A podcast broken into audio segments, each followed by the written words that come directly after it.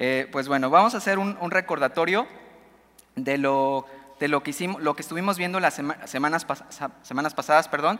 Segunda de Reyes, capítulo 1, vimos al rey Ocosías como, eh, como hijo de Acab había quedado como rey sucesor de, de Acab.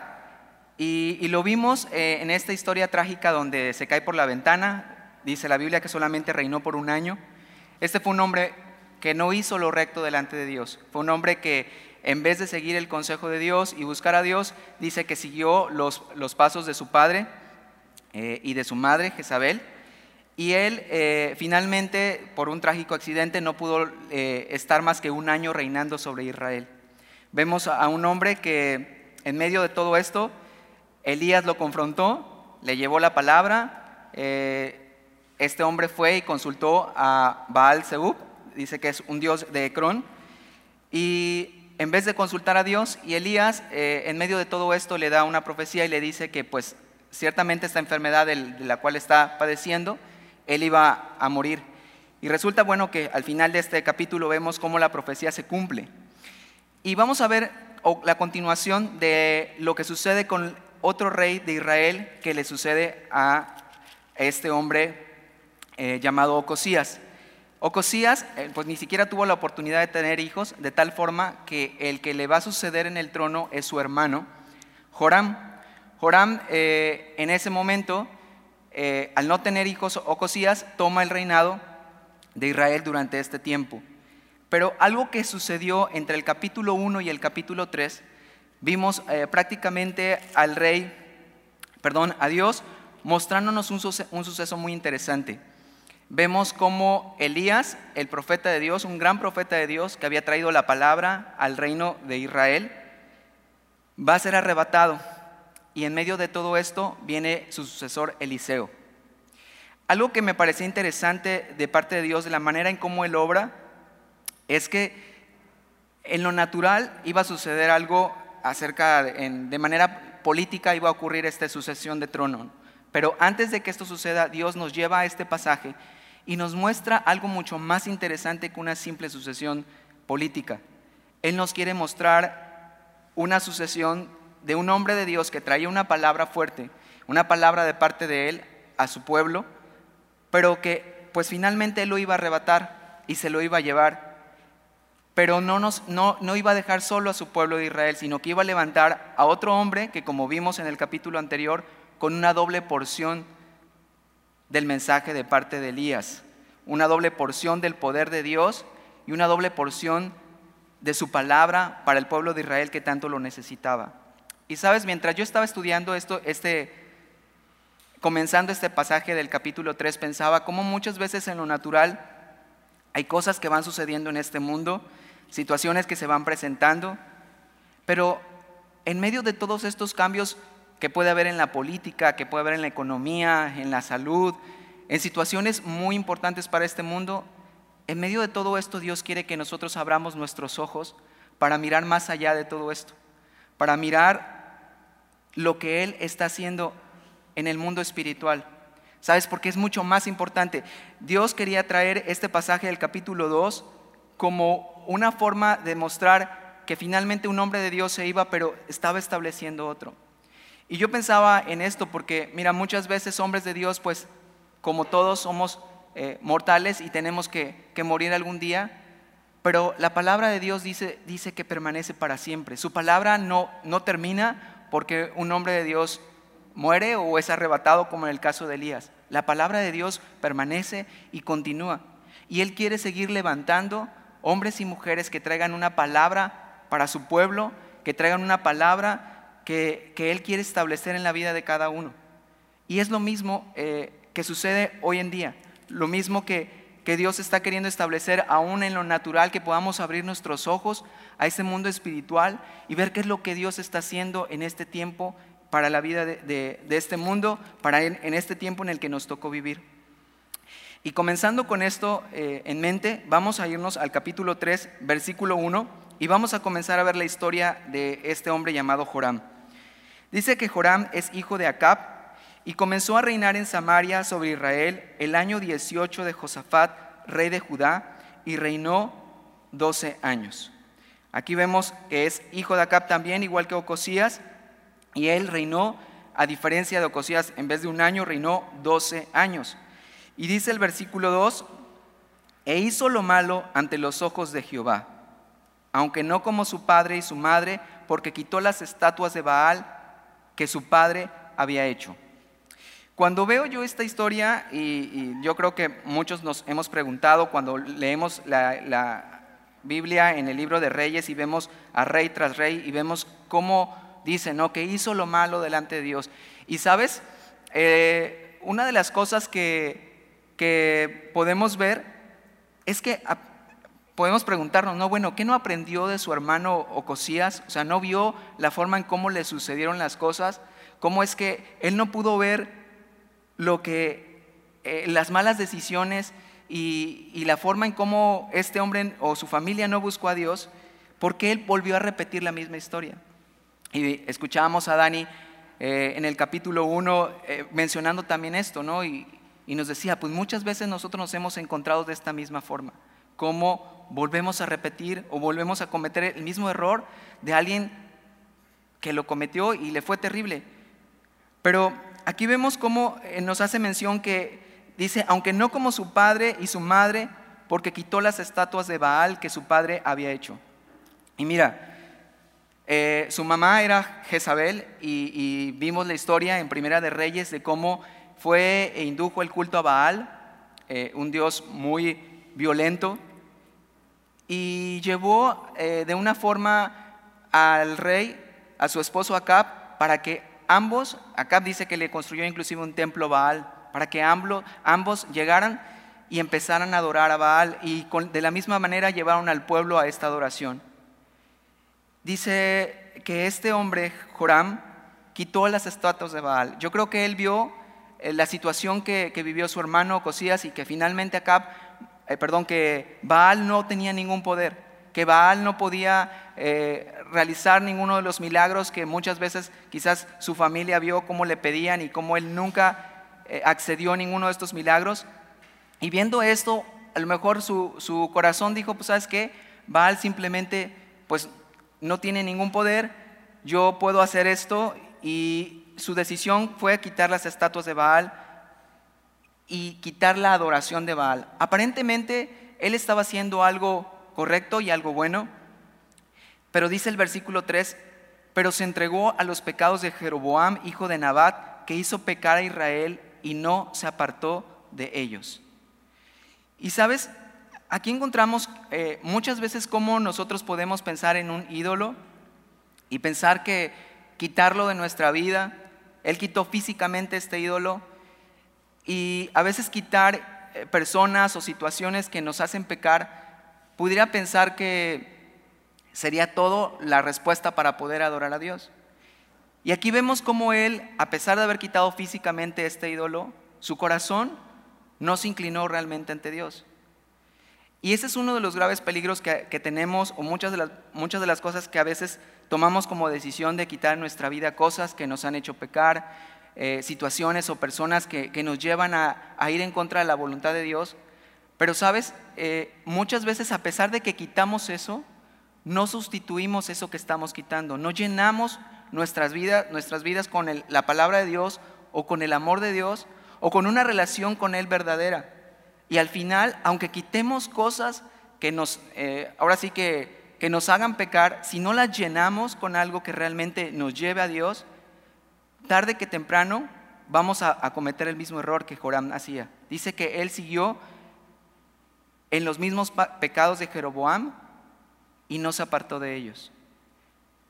A veces las personas piensan que llegan al cristianismo y es una simple y mera cambio de religión.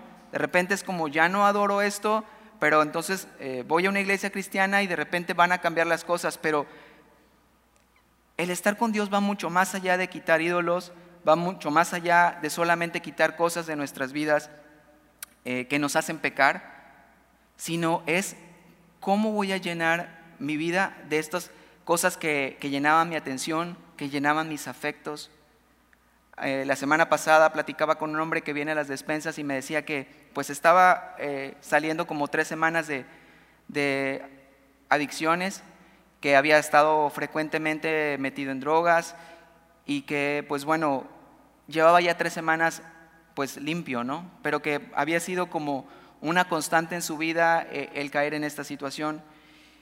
Y yo algo que le decía, bueno, pues qué bueno que, ah, porque me decía que se había apartado de su trabajo, porque era donde eh, normalmente pues le vendían la droga y le hacían eh, pecar constantemente, bueno, él, la tentación estaba ahí a la, a la vuelta y entonces pues era muy frecuente para él hacerlo. Y yo le decía, bueno, sí, sí es qué bueno que tomaste esa decisión de apartarte, pero ¿con qué vas a llenar eso que tú has querido llenar con la droga? Porque no vas a seguirte ocultando todo el tiempo o tratando solamente de alejarte de algo si realmente los afectos de tu corazón, los deseos de, tu alma, aquello que te ha dejado vacío y que te hace llegar a querer llenar con una adicción tu vida, tarde que temprano va a volver. Y entonces eso es lo mismo que pasaba con Joram. Joram pensaba que quitando las estatuas de Baal podía parecer que todo estaba solucionado, pero dice que no, que él siguió y continuó en estos pecados de Jeroboam y no se apartó de ellos. Entonces yo creo que es una palabra que Dios también está trayendo a nuestras vidas respecto a cómo nosotros podemos ir dejando cosas o quitando cosas pero sin una relación con Dios, sin buscar a Él, difícilmente vamos a poder lograr apartarnos de, las cosas que nos hacen pecar. Dice versículo 4, vamos a continuar con esta historia, dice, entonces Mesa, rey de Moab, era propietario de ganados y pagaba el rey de Israel cien mil corderos y cien mil carneros con sus vellones. Mesa, rey de Moab, tenía esto como un, un tributo que pagaba a Israel, ya era algo que desde David se había establecido y ellos pues de alguna forma estaban cumpliendo año con año con este tipo de tributo. Pero, dice el versículo 5, pero muerto Acab, el rey de Moab, se rebeló contra el rey de Israel. Ya Acab, el rey que había sido yo creo que pues un rey enérgico, un rey que había este, seguido estableciendo su autoridad y ellos habían continuado con este tributo, ya cuando vieron que Acab ya no estaba, pues decidieron no más hacer este tributo y vemos cómo a Ocosías le toca esta rebelión, pero Ocosías muere y entonces le deja esta guerra a su hermano Joram. Y dice el versículo 6 que salió entonces de Samaria el rey Joram y pasó revista a todo Israel. Y fue, versículo 7, y fue y envió a decir a Josafat, rey de Judá, el rey de Moab se ha rebelado contra mí. ¿Irás tú conmigo a la guerra contra Moab? Y él respondió, iré, porque yo soy como tú, mi pueblo como tu pueblo, y mis caballos como los tuyos. Es interesante ver cómo él fue y buscó al rey Josafat. Capítulos anteriores vimos también cómo otro rey de Israel, el rey Acá precisamente, buscó también alianza contra el rey, con el rey Josafat para ir a la guerra. Y vimos cómo Josafat se unió con él y no le fue nada bien, aunque salió ileso. Vimos que fue reprendido por un profeta, esto lo vimos en Primera de Reyes también, con Talí, que nos explicaba cómo, eh, o nos platicaba mucho sobre cómo unirte de una manera personal, la Biblia le llama un yugo desigual, te acarrea tantos, tantos problemas. Josafat eh, pensó que yendo a la guerra con Acab no había ningún detalle, pero Acab era un rey malo. Acab era un rey que estaba lejos del corazón de Dios. Y mira, Josafat no era un rey malo, Josafat al contrario era un rey bueno. Era un rey que la Biblia habla muchas cosas buenas e, de él. De hecho, si quieres acompañarme, vamos a ver cómo era Josafat en cuanto a sus decisiones, precisamente, por ejemplo, con cuestiones de guerra. Eh, si quieres acompañarme a Segunda de Crónicas, capítulo 20. Está ahí adelantito de, Primera de Reyes, Segunda de Reyes, Primera de Crónicas, Segunda de Crónicas, capítulo 20. Y quiero leerte los versículos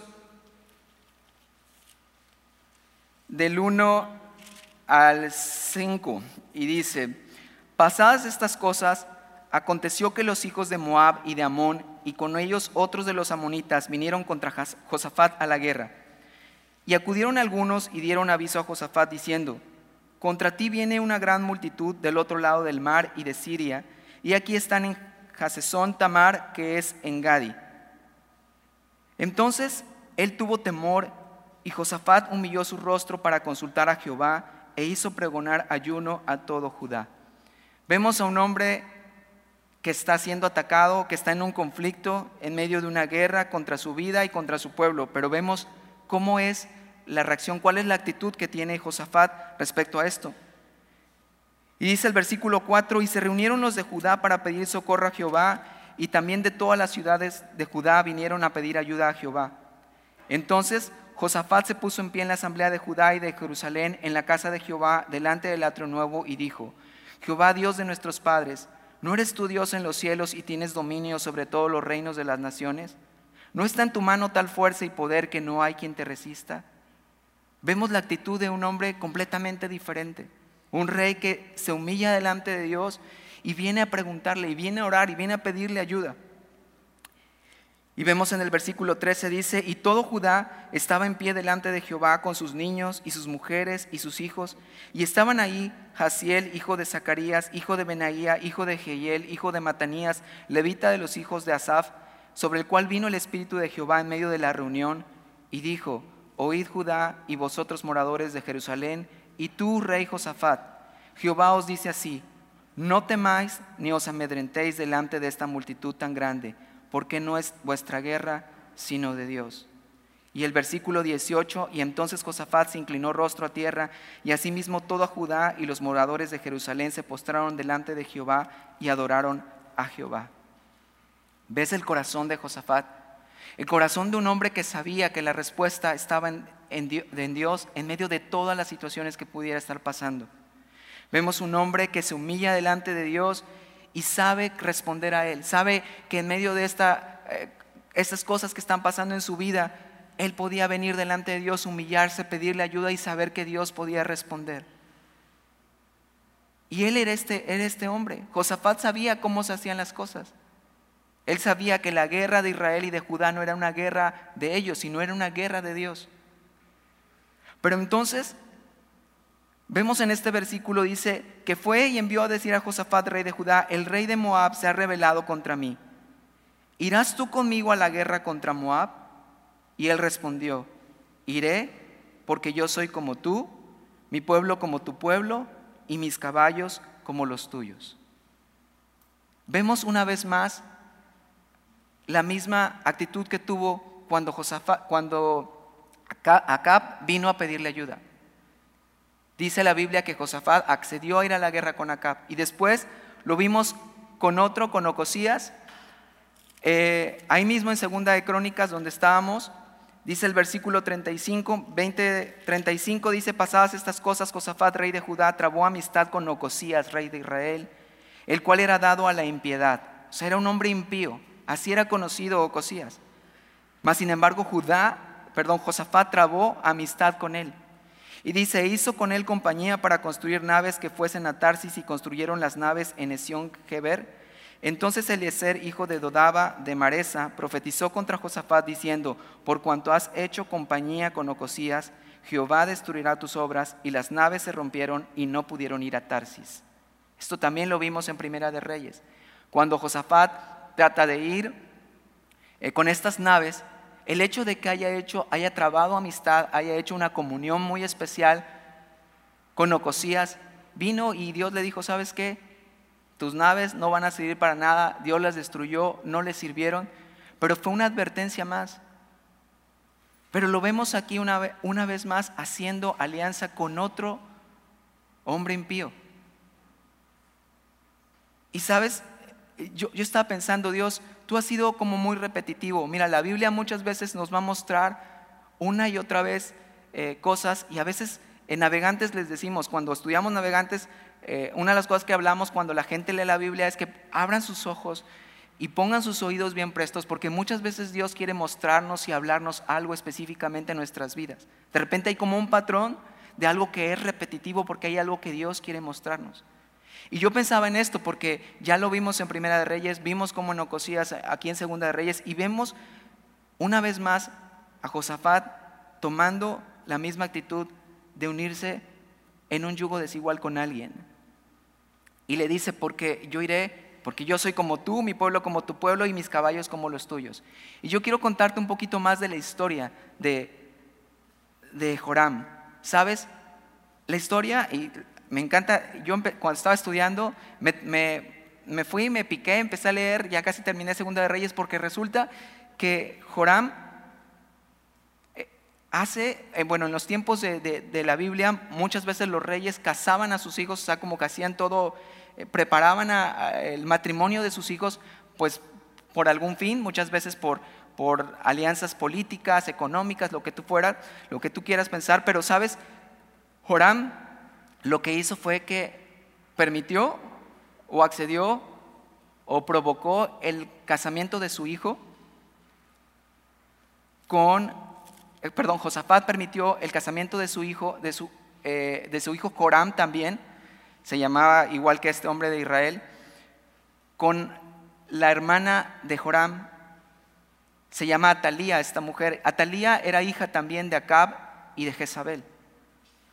Atalía era una mujer, vamos a verlo conforme estudiemos Segunda de Reyes, va a venir la historia de Atalía, pero vamos a ver que esta mujer era malísima, igual que su mamá, Jezabel.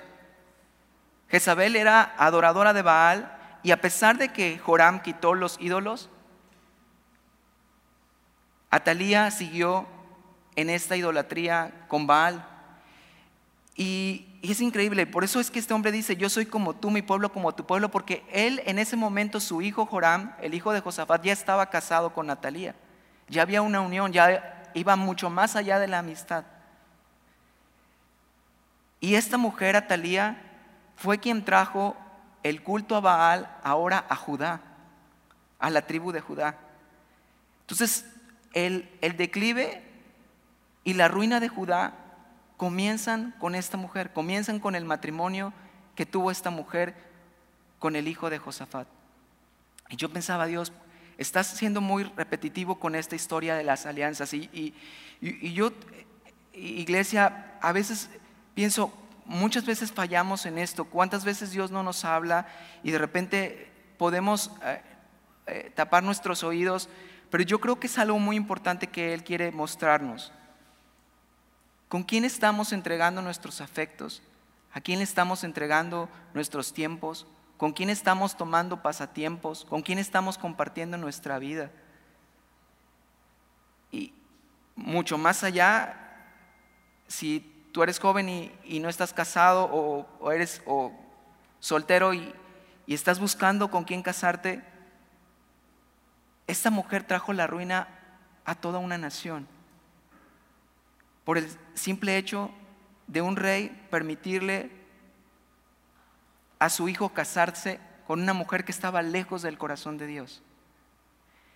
Y yo creo que son, es una palabra que Dios quiere traer a nuestras vidas en este tiempo porque es muy importante. Hoy el mundo es un mundo completamente distante de lo que Dios quiere establecer para nuestras vidas. Estábamos en una conferencia esta semana y escuchamos también el tema de cómo la cuestión de que el amor es amor, no importa con quién estés, porque eso es lo que este mundo está enseñando. Y la pregunta es, iglesia, ¿cómo estamos nosotros con respecto a todo lo que este mundo nos está ofreciendo? ¿Estamos cediendo a sus pensamientos? ¿Estamos teniendo más tiempo con gente que, que, no, que no está con el corazón de Dios? Que tiene sus pensamientos lejos completamente de lo que su palabra dice.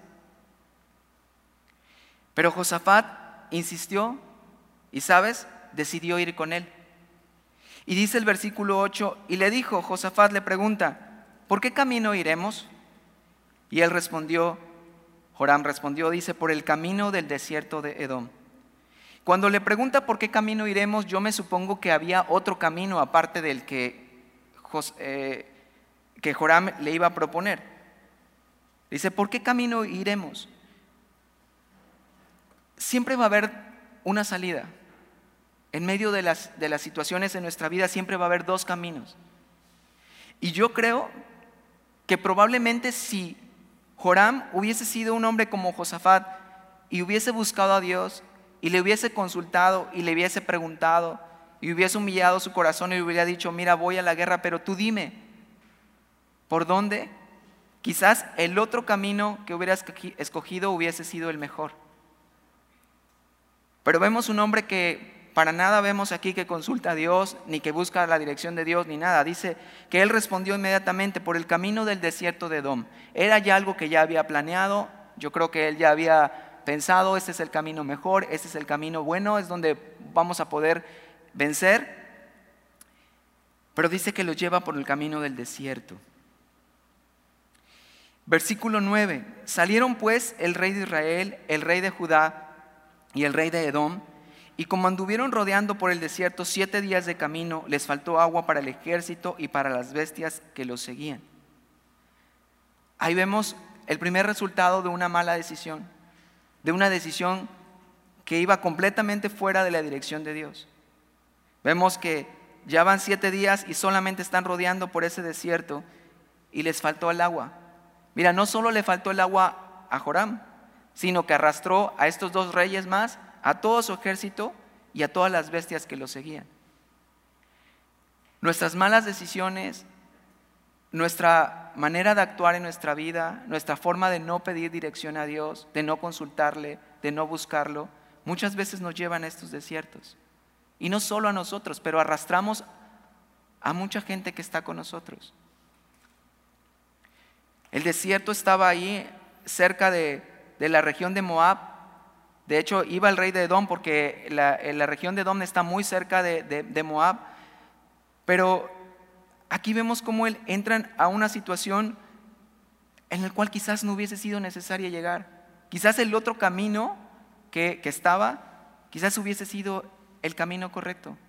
Pero vemos una falta de dirección, una falta de, de búsqueda de consejo, de guía, de buscar a Dios. Y los vemos como entran en este, en este desierto y empieza, les falta el agua y obviamente, pues después de siete días si no ocurría algo, pues ahí van a perecer. Y dice el versículo 10, entonces el rey de Israel dijo, ah, que ha llamado Jehová a estos tres reyes para entregarlos en manos de los moabitas. Fíjate, no consultó a Dios, no lo buscó, pero eso sí, cuando ya está en el problema, entonces le echa la culpa a Dios. Le dice, ah, Dios, Dios nos trajo aquí para entregarnos en manos de estos cuates. Y así es este mundo. Muchas veces no buscamos a Dios, no le pedimos su ayuda, no estamos con Él, pero nos va mal y entonces sí, la culpa la tiene Él. Y lo vemos constantemente, ves personas diciendo, no, pues es que eh, la cuestión de la guerra, la cuestión de la situación económica, la cuestión en mi casa, los problemas eh, en mi familia, en mi matrimonio, pues Dios, o sea, cuando Dios no tiene nada que ver. O sea, cuando, en qué momento el rey de Israel metió a Dios en su vida. En ningún momento lo vemos que lo está haciendo partícipe de sus decisiones. Mas, sin embargo, vemos como dice, Jehová ha llamado a estos tres reyes para entregarlos en manos de los moabitas. O sea, entonces sí, ahí sí tiene que ver Dios en el problema. Mas Josafat, versículo 11, dijo, ¿no hay aquí profeta de Jehová para que consultemos a Jehová por medio de él? Y uno de los siervos del rey de Israel respondió y dijo, aquí está Eliseo, hijo de Safat, que servía a Elías. Josafat sabía que si estaban en medio de un desierto, la única persona que podía sacarlos de esta situación, en medio de, de este conflicto, de este problema, el único que podía hacerlo iba a ser Dios. Y sabes, Pregunta eso, dice, ¿dónde está? ¿Dónde está la palabra? ¿Dónde está esa palabra que necesitamos para saber qué es lo que vamos a hacer? Y uno de los siervos del rey, ni siquiera el rey de Israel, fue uno de los siervos. Para más este siervo le dice, aquí está Eliseo, hijo de Zafat. Y versículo 12, Josafat dijo, este tendrá palabra de Jehová. Y descendieron a él el rey de Israel y Josafat y el rey de Edom. ¿Qué hacen? Finalmente descienden a Eliseo. Y vemos pues de alguna manera cómo el descender a Eliseo, tres reyes con mucha autoridad y todo, pero deciden humillarse y saber si Josafat nos dice que hay una palabra de Dios para nuestras vidas y que Eliseo la tiene, vamos a buscarla. Versículo 13. Entonces Eliseo dijo al rey de Israel, ¿qué tengo yo contigo? ve a los profetas de tu padre y a los profetas de tu madre. Y el rey de Israel le respondió, no, porque Jehová ha reunido a estos tres reyes para entregarlos en manos de los moabitas. Fíjate cómo vemos el carácter o el temperamento de, Eliseo. Eliseo inmediatamente al ver que lo viene a buscar el rey de Israel y le dice, yo, yo, yo contigo qué? En otra versión que leía dice, eh, yo no tengo nada que ver contigo.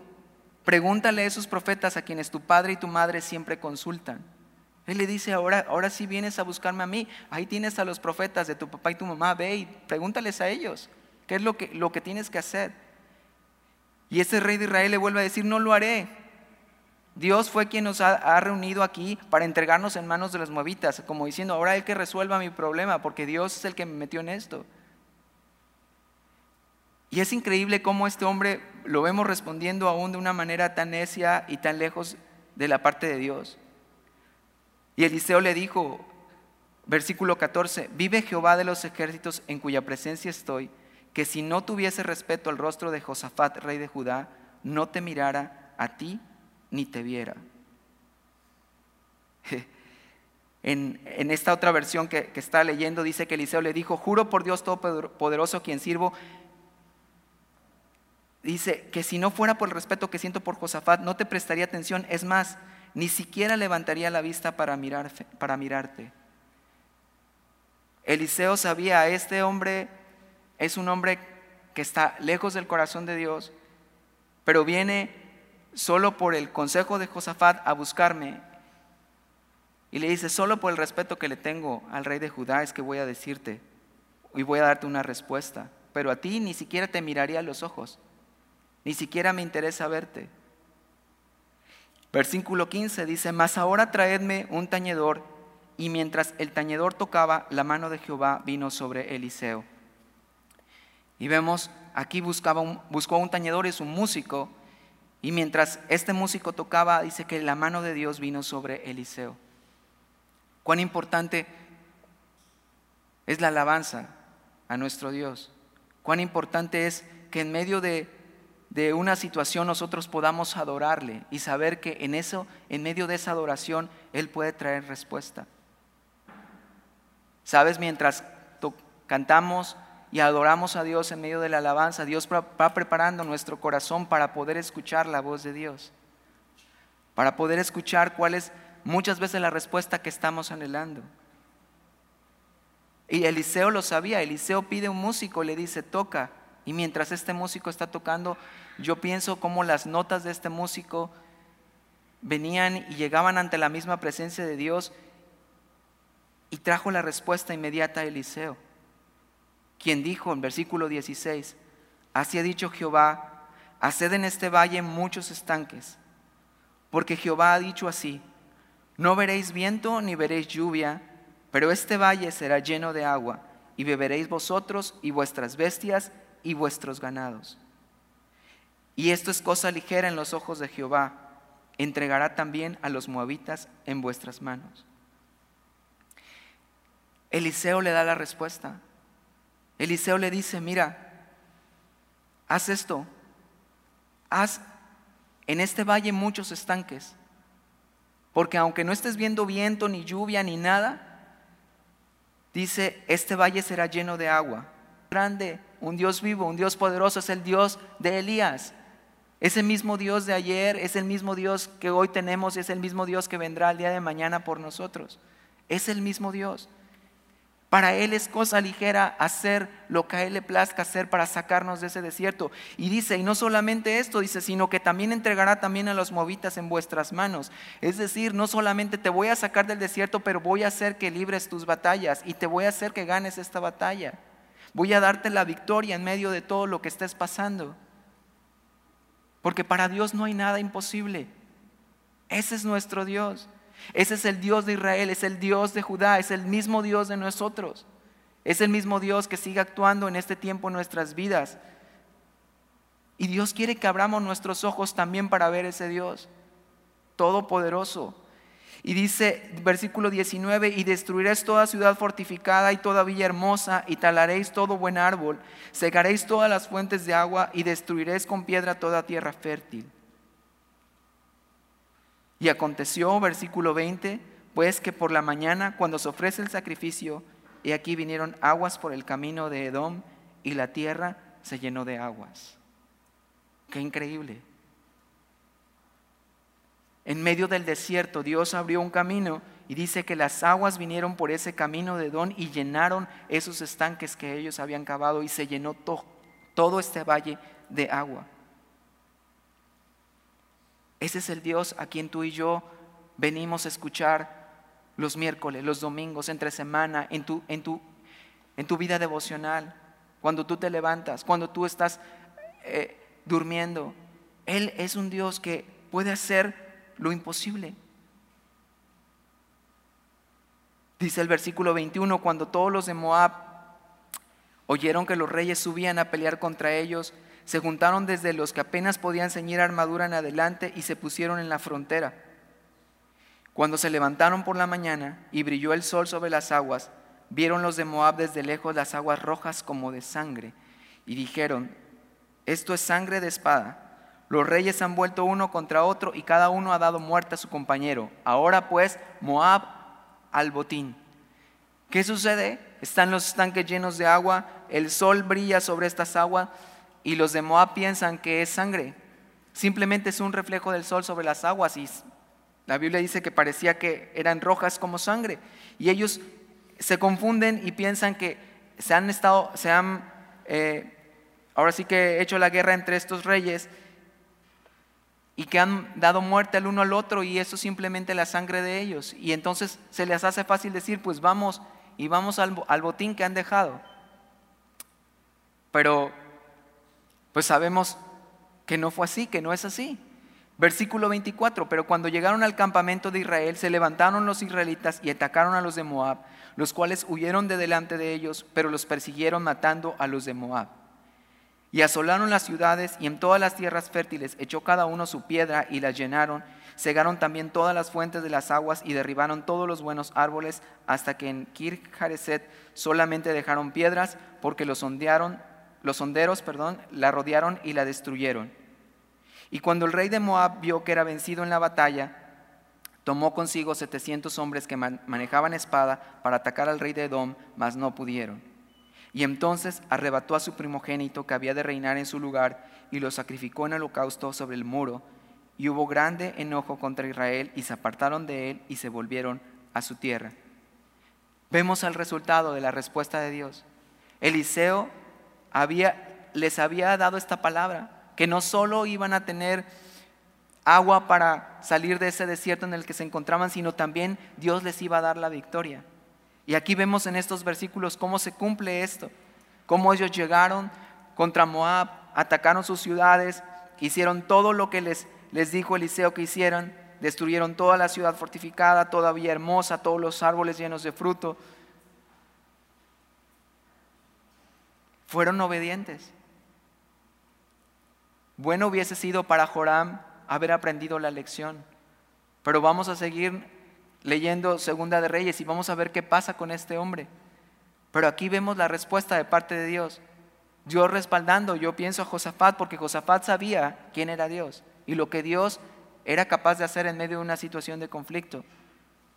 Y vemos terminando como Moab eh, fue vencido, eh, trató de atacar al rey de Edom, no pudo, y en su desesperación tomó a su primogénito Dice en otra versión que lo azotó contra el muro, lo sacrificó en ese momento a sus ídolos.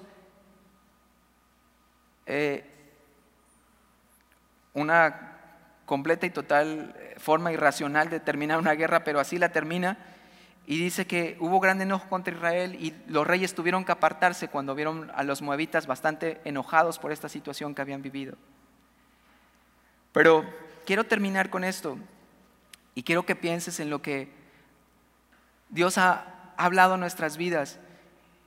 Y, dos cosas, con dos cosas me quedo yo en este capítulo. La primera es, ¿qué es lo que a veces me hace llevarme a, tener pensamientos como los pensamientos que este mundo tiene?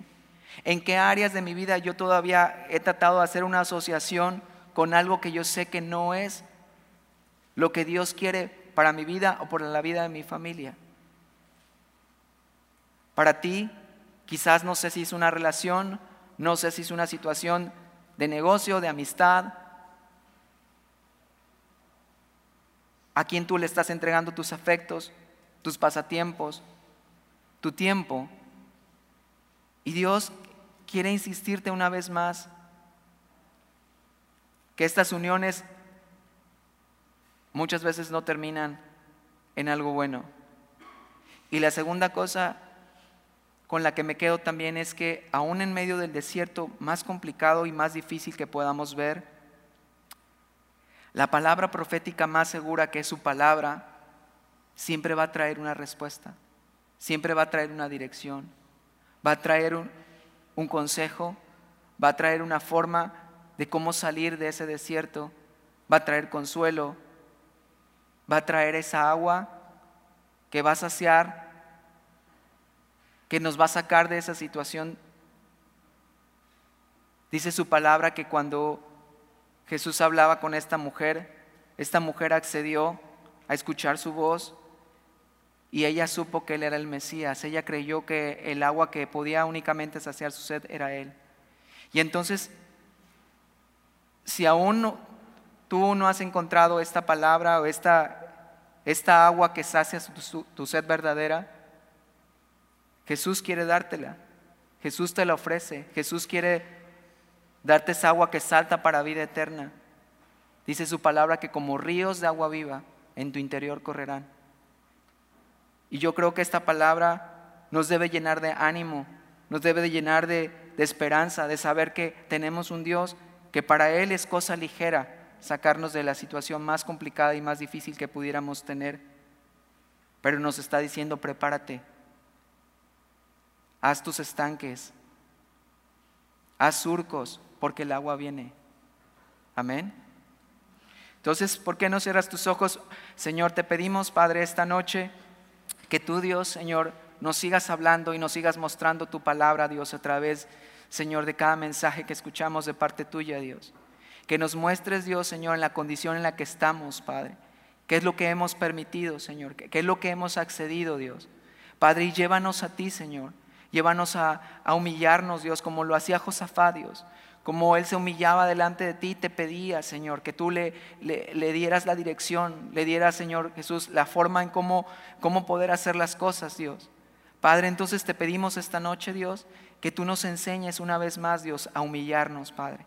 A buscarte a ti primero, Dios, antes de nuestros planes, Padre, antes de nuestras decisiones, Señor. Decisiones importantes podemos eh, tomar y pensar que podemos hacerlo a la ligera, Padre, pero, Señor, tú nos estás llevando, Dios, a, a buscarte Señor, que esas asociaciones, que esas eh, situaciones, Dios, en las que nos hemos encontrado, Dios, Señor, eh, Padre, que, que, tú las cambies, Dios. Dios, que, que tú nos muestres, Señor, no solo hacernos de un lado, Señor, sino llenar con tu palabra, llenar con tu consejo, llenar, Dios, Señor, con tu presencia en nuestras vidas y que podamos entonces encontrar la dirección correcta, Señor. Padre, y, por aquellos, Dios, que, que estuvieran pasando por algún desierto, Señor, Padre, te pido que puedan escuchar tu voz, Señor. Puedan escuchar esta palabra profética que es segura, Señor, que es tu palabra, que les, que les hace ver, Dios, Señor, que en medio del desierto tú puedes sobrar, que es cosa ligera lo que tú puedes hacer en medio de esa situación, que lo único que necesitan es creer, Dios, Señor, y hacer, Dios, Señor, lo que tú les mandes hacer, Padre. Te pedimos obediencia, te pedimos, Señor, Dios, que, que tú nos des esa fe, Señor, Dios, que abras nuestros ojos, que abras nuestros oídos para escucharte a ti, Señor. Te lo pedimos, Padre, en el nombre de tu Hijo Jesús. Amén y amén.